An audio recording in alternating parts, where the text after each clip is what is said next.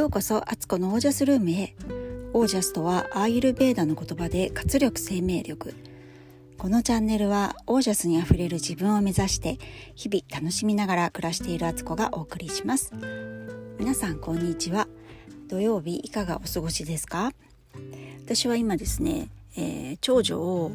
あの塾に送ってきたところの車の戻ってきて駐車場で車の中で撮っているんですね。あの急にねゲリラ豪雨が来まして、えー、雨だからあの普段自分で塾行ってもらってるんですけど、えー、急に送らなきゃいけないとなって、えー、送ったってことはお迎えも必要になるんですけど夫がね最初送ろうとしてたんですよ。でお迎えお願いするねって言われて「いやいや待った」って言って「今送ってくからあのお迎えはよろしくってしたい」とお願いして交換してもらったんです。なんでかっていうと,、えーと、お迎えがやっぱりもう9時半過ぎとかになっちゃうので私はもうねその時間寝てたいんですよ理想を言えば。まあ、寝てなくても布団の中に入ってるとかもう寝る準備に入ってる状態にしたいとなのであの雨が降った時はね本当にねあの送迎はね夜の送迎は勘弁って感じです。であのそれがね平日だと夫はね、まあ、仕事だからってことでできないってことで全部私がやらなきゃいけないので本当なるべく平日の夜の雨はやめてくれという気持ちでいるところです。で今日のこのね今の前置きと今日のテーマとかぶるんですけど、えー、今日のテーマは「早寝早起きやっぱり大事」っていうことについて話したいと思います。昨日ですねあの最近入会したビジネスのオンラインサロンがあったんですよ。でまあ、昨日はあの初回というかプレプレという感じで懇親会みたいなあの集まりだったんですけど、まあ、とってもねやっぱりね想像して期待していた通り、えー、素敵なサロンで、えー、もうめちゃくちゃ楽しかったんですよ。でいろんな方がいたしいろんな国に住んでる人いるし年齢も、まあ、性別も違う感じでこれから先のねまた濃くなっていく人間関係を非常にあのワクワクした気持ちであのそのサロンに出てねすごく楽しかったっていうことがあります。でそこでねあの私、まあ、自分の経歴とかを話すことでやっぱりこう産後ドゥーラをやっているっていうことがねどうしてもあの話の中心になって出産のこととかね妊娠のこととかちょっと話してたら結構若い女の子たちが多くてこれからまだね産んでない、結婚もまだしてないとかこれから産むかもしれない。っていう状態の人からするとやっぱすごくねそこの話って聞きたかったんだろうなってなんかいろいろちょっとね赤いつまんで私の出産経験とか話したんですけどみんな興味津々でさらにはねまたあの私本当出産めっちゃ気持ちいいからっていうふうに 言ってるので本当に気持ちよかったのであのもちろん痛いけどその痛みを通り越す気持ちよさがを私は本当体験できたのでその話をしたらみんなやっぱパーッと顔が明るくなるというかというかなんか信じられないっていう気持ちとなんか得体の知れない人がいるみたいなこんなこと言ってる人初めて見たわいみたいな感じの顔だったと思うんですけどでもその中にはあなんか出産ってもしかしていいかもしれない体験そういう出産だったらしてみたいとか何かしらちょっとね希望に近いものを感じてもらえたような気がしていやここのやっぱりこの部分って伝えていかなきゃいけないなと、こういう私のようなね経験した人がこういう経験もあるよってことをそれぞれね個々にどうなるかわからないですよどんな経験をするかわからないけどこういう経験をした人がいるってことを知るっていうのはめちゃくちゃ大事だなと思ったんですよね。なんかそういう今の人たちってというか、まあ、私自身もそうでしたけどあの子供を産むことってやっぱすごく辛くて痛くてもう我慢するしかなくてなんか女の人がねもうそれはねなんか痛みをね引き受けるしかないんだみたいななんかそういう思いでいたんですけどそれにそう思ってる人多いと思うんですけどいやいやいやそうそういうことばっかりじゃないよってそういう経験ばっかりの人が世の中にわんさかいるわけじゃないよってことをやっぱりこういいいい経験というかね何だろうこうすごく非日常ですごく素晴らしいと思えた経験をした立場の人間はやっぱり言ってかなきゃいけないなと。なんかねちょっと使命感を感じてしまいましたね。ねなんかすごくあの楽しかったんですけどあの終わったの夜の9時から始まってそのサロンが。え終わったのは11時だったんですがもうねなんかすごく楽しくてワクワクしちゃったのでテンション上がりまくりであの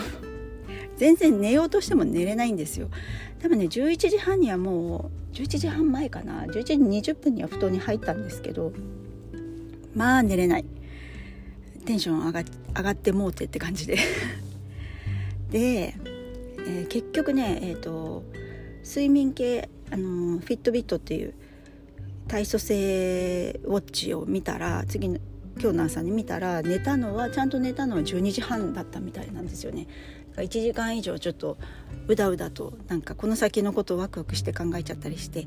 寝つけてなかったんだなという。で今日の朝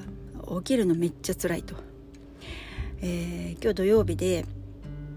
えーと、たまたまねあの末っ子のスイミング休みだったのでいつも7時半に送ってかなきゃいけないのがなくってと思ったんですけど息子が私立の中学校って土曜日もあるので今日あの登校日行かなきゃいけないっていうので朝ごはんを作ってあげなきゃっていうことで、えー、6時ぐらいに起きたんですけどまあグロッキーですよね。とりあえず作ってそのまままた布団にゴーっていう感じで二度寝してたんですけどもうねその時点でも頭ズキズキしててなんかこう何にもシャキッとしないもうボロ雑巾になったような気持ち。全然朝が爽やかじゃない。もう朝日眩しすぎる。やめてくれみたいな感じで。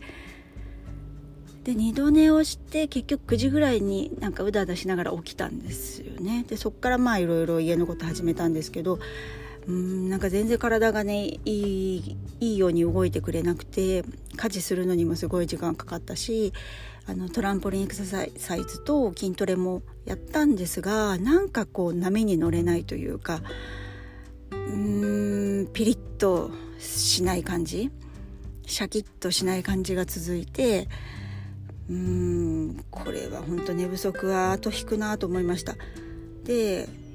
お昼過ぎてあなんか元気になったかなと思ったんですけどご飯食べた後にまたすごい強烈な睡魔が知らないうちに襲ってて知らないうちにあのリビングに敷いてあったヨガマットで大の字になって私2時間ぐらい意識不明になってたんですよね。もう普通だったらねそういうなんか床とかで寝てたりすると寝心地もねそんないいわけじゃないから目覚ましたりするんですけど全くそんなことなく深く寝てたみたいですね。いやでやっと夕方になって調子上がってきたなと思うけどやっぱり明日のこと考えると早寝早起きしようと思うからもうあと1時間後には寝寝てる寝ようと思ってるんですけどこんな風にねちょっと一日棒に振った状態でしたね。なんかもうちょっといろいろやりたかったのにやれないしやったらねあの食欲もねなんか湧いちゃってお腹空いてないんだけどなんか食べようとするんですよおせんべいにパンにねチョコにねなんかいろいろ食べてましたよ。忘却の彼方ですけど その記憶は。闇に葬りたいですけどこれ絶対睡眠不足から来てると思いますね。だからやっぱり私はもう早寝早起きをしたいと思いました。だけどもあのこのビジネスのサロンがですねこれから毎週水曜日夜の9時からずっと5か ,5 ヶ月間続くんですよ。なのでちょっとね対策本部を立てないといけないと思いました。このままあの週1回こういう状態で夜更かしをしてえ次の日棒に振るっていうのはあまりにも無防備すぎるなと思ったので、えー、対策本部長が考えたによるとで私なんですけどまずはあのブルーライトカットメガネをしてねあの授業を受けようと思います。でできればあの石黒先生のあのドクター石黒のね YouTube チャンネル見てる方は分かると思うんですけど先生が時々かけてるアンバー色のレンズのブルーライトカットのメガネがいいんですけどあれ結構なんかびっくりする外見になっちゃうんですよねなんかこうオレンジのサングラスかけてるおばさんみたいなちょっと怖いじゃないですか。だからあれかけてるとあのみんながあの落ち着かないかなと思ってちょっとね本当だったらあれあの色がいいんですけど多分その色じゃなくもうちょっと普通のメガネでなるべくブルーライトカットするのにしようと思ってます。一応 PC にもブルーライトカットのフィルムだったと思うんですけどね。それが貼ってあるんですけどでも昨日全然役に立ってなかったのでちょっとねこれはね本当に気合入れて対策を取らないとどうしてもね光を見ちゃうと目冴えちゃうんですよね。だからまあその眼鏡をかけると。あとはうんとカモミールティーを用意しといてあのサロンのね授業を受けながらもカモミールティーを飲み続けようとあの鎮静作用あるのでね。そうそれをやることとあと家族に毎週水曜日はこういう形でサロンズームでサロンに出てるから、えー、まあ、そういうそういう状態だってことをまず伝えることと、えー、次の日の朝ごはんとお弁当ももう前の日に用意しといて朝はもうママは木曜日の朝はママはちょっといつものようには起きてきませんと。なので各自で完結してくださいってことを伝えようかなと思いますね。お弁当はあの冷蔵庫で冷やしておけるようにサンドイッチにもうメニューを固定しといてで朝ごはんはご飯をタイマーで炊いてあとはお湯をみんな各自沸かしてもらって味噌汁インスタント今ねフリーズドライでもまあまあ美味しいのあるので、まあ、それを飲んでもらって納豆とそれにしてくれとそれをもう家族に各自でやってもらうということにします。であとは私自身はそのサロンを受ける前にも歯磨きも済ましておいてあのサロン終わったらもうすぐに本当寝れるような状態にしておくで家事とかも全部やっていくのは置くのは当たり前お皿洗いとかね夜のうちに干しとく洗濯物とかも全部9時前に終わらしてからサロンに参加をすると。あと重要なのが、水曜日のサロンの次の日木曜日にあの時間が固定されるような約束だったり仕事は入れないようにしようと。ここはねここもちょっとね私はまあおかげさまでフリーランスという形をすでに取ってるので自分で采配できるっていう利点があるのでちょっとね木曜日はあのー、万が一もこういう対策本部があったとしても体調が悪いとかとても疲れてるとかっていうなった時のためにあのその日はね何も予定はないから、まあ、好きにしてっていう風にできるようにしておこうと思います。あとは寝る時にピロースプレーをつけあのかけてラベンダーのやつを、えー、と枕にかけようかなと思っています。こんな感じかな今のところの対策本部としては。なんか他にいい対策ありますかねなんかねそうこのサロンに入る時にあのもちろん入るつもりでいたんですけど一つあの気がかりだったのがその夜9時過ぎから夜9時から始まるってことで長い時は3時間ぐらいやる時もあるみたいなのでもう日をねほんとまたぎそうなぐらいになっちゃうんだと思った時にいや結構大丈夫かなって心配したんですけど案の定その通りあの大丈夫じゃなかったのでちょっとね気をつけていきたいと思います。本当にあの普段ね早寝早起きをしてるのでそんなにあの気づかなかったんですけど改めてやっぱりね遅く寝るっていうのはねすっごい体にね負担をかけるなということを特にやっぱり45を過ぎてからはね厳しいですよ。もう太陽と一緒に暮らそう太陽が出たら起きて太陽沈んだら寝ようっていう 本当にねあのどんどんどんどんナチュラルナチュラルボーンになっていくなっていう それが私は本当に自分にとってあの合ってる生き方だなと、えー、思いました。皆さんはねあの睡眠対策とか何かされてますか？なんかいいのあったら是非教えてほしいです。であのサロンの中の先輩一期先輩になる方がその睡眠についてねいろいろやっている方がいるのでその方とたまたま昨日お話ねあの直接できることあってすごいいろいろはなんか本当楽しかったしもっといろんなこと聞きたいと思いました。だからそれもねワクワクしちゃってね、あのー、余計に夜寝れなくなったということもあるんですけど、まあ、いい意味でね、うん、すごくね、あの、楽しみなこととまた自分の中の改善点こうしたらいいんじゃないかっていうトライアンドエラーをまた見つけましたので。えー、また何かいい方法をいろいろとね探って、えー、いきたいと思います。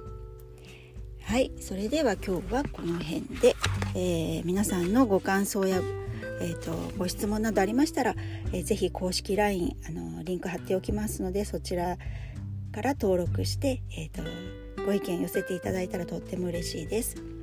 えー、皆さんの暮らしが自ら光り輝きオージャスにあふれたものでありますように。オージャス早寝早起き。